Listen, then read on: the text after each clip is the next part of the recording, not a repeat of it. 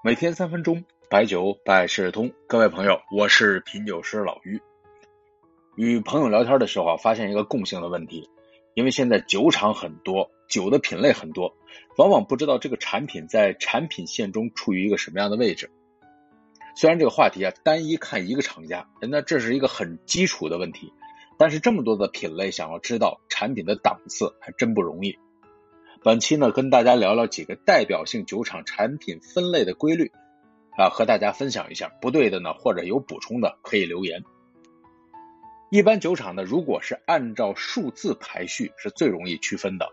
比如说古井贡厂的古五，那品质上要逊于古八，低于古十六，再往上呢就是古二零，最好呢是古二十六。这个类型呢就是一目了然，因为靠数字就可以区分。但是如果是茅台呢，它的梯次呢就是不同的名称和年份的组合。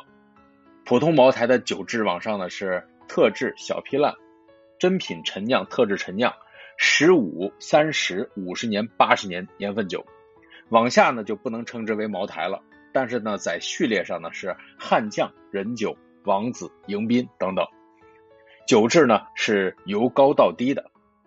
那数字。十五、三十、五十就很好理解，其他的酒厂呢也经常有这样的层级。比如说咱们之前说过黄鹤楼酒，那它有一款楼系列，那基础的酒质呢很很有意思，叫做一楼，那还有三楼、五楼，哎，这个上下的层级分得非常清晰。江苏的金世元酒厂这些年做的不错，它的主打产品国元系列，按照基础来讲的话，淡雅、柔雅。那么往上面呢是单开啊，就是一个方向打开；再往上呢是对开，取酒的时候从两个方方向来打开。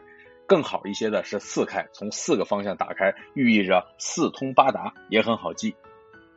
另外一个很有特点的呢是金世缘旁边的洋河呀，那洋河的蓝色经典系列分成碎之蓝、海之蓝、高之蓝、天之蓝、瑶之蓝、梦之蓝。梦之蓝呢又有。M 一、M 三、五 A、M 六、梦六加、M 九，手工班。您看啊，想记住这么一大块还确实不太容易。郎酒的酱香系列，那是从普郎开始，到红花郎十年，往上是十五年，青花郎二十年，红运郎三十年，青云郎五十年，百年郎。这个呢，按照颜色也很好区分，基本上是红色和青色交替出现。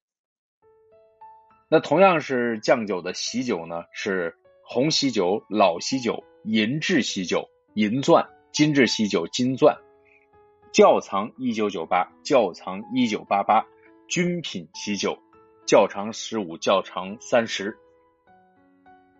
另外一款酱香的十七大名酒五零九，它的 很有特点。那么分成少酱、中酱和上酱，这个酱呢是酱香的酱。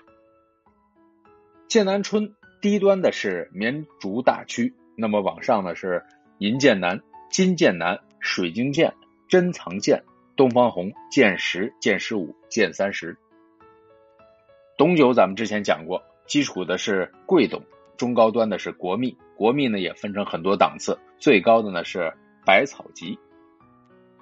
您说有没有不太好分清楚的？那当然了，很多呀，五粮液的产品就不太好分。因为它产品确实有点太多了，咱们知道啊，普五是基础，幺六幺八交杯，这品质上应该是高于普五啊，当然这个零售价格不一定哈。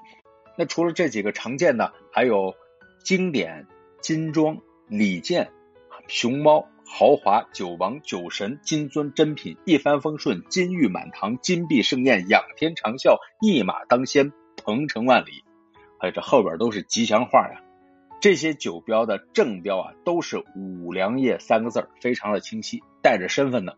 但是这酒质的区分呢，真是没有研究，而且也没有喝全过。那除了这些呢，五粮液还有年份啊，十年、十五年、三十年、五十年，还有六十年。这六十年呢，是只听说过，还没有见到过实物。之前呢，咱们节目还说过五零一啊，那是它的顶级。在这个序列上啊，其实原来泸州老窖当年的序列是最容易明白的。你看它原来最早的就叫特区，往海外送的叫大区，品质次之的叫头区，再不差一点就是二曲，最节省粮食的是三曲酒。您别看就这么几个字儿，第一就马上明白这是纯粮发酵啊。第二呢，等级分的是清清楚楚，省得我们记这个记那个。有时候大道至简，这样挺好的。宋代邵雍有句诗，纯是数字，小孩都会背：一去二三里，烟村四五家，亭台六七座，八九十枝花。